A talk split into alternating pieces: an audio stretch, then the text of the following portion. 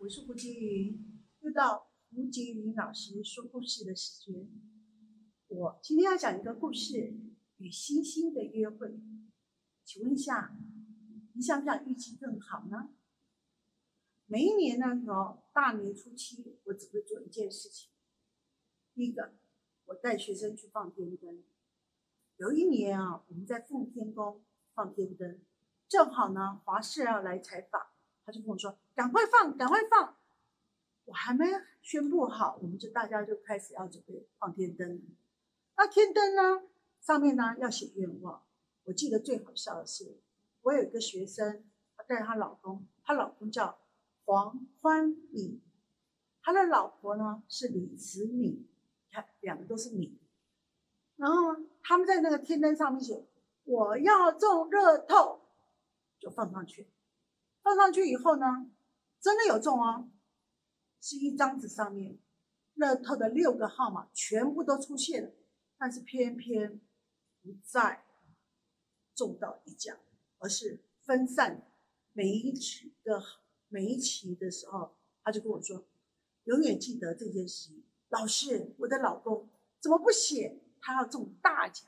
所以下次你别忘记啊，天灯上面把愿望写得非常清楚。那不然，你的愿你的愿望，老天爷帮你达成了，但是偏偏他的六个号码是分散在不同的地方。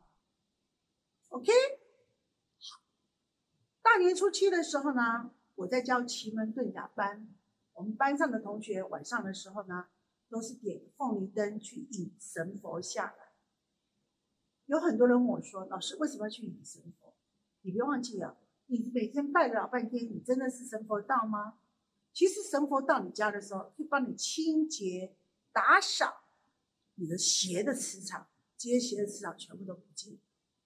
所以我们在点灯的时候呢，他们大家都拍照传给我，就跟他说啊，神佛到了，神佛没到。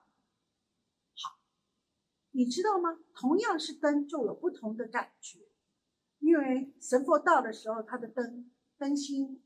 跟神佛没有到的时候的灯芯是不一样的，这个地方我没办法去教大家，但是我只能教你大年初七的晚上点灯，你可以看看我们的图片，我们的灯型，而且呢，这个灯它灯光很亮，很棒，所以在过年的时间是一年当中照命的最好时间，这个照命叫做民俗照命。民间习俗的造命，大年初七，你想不想引神佛下来？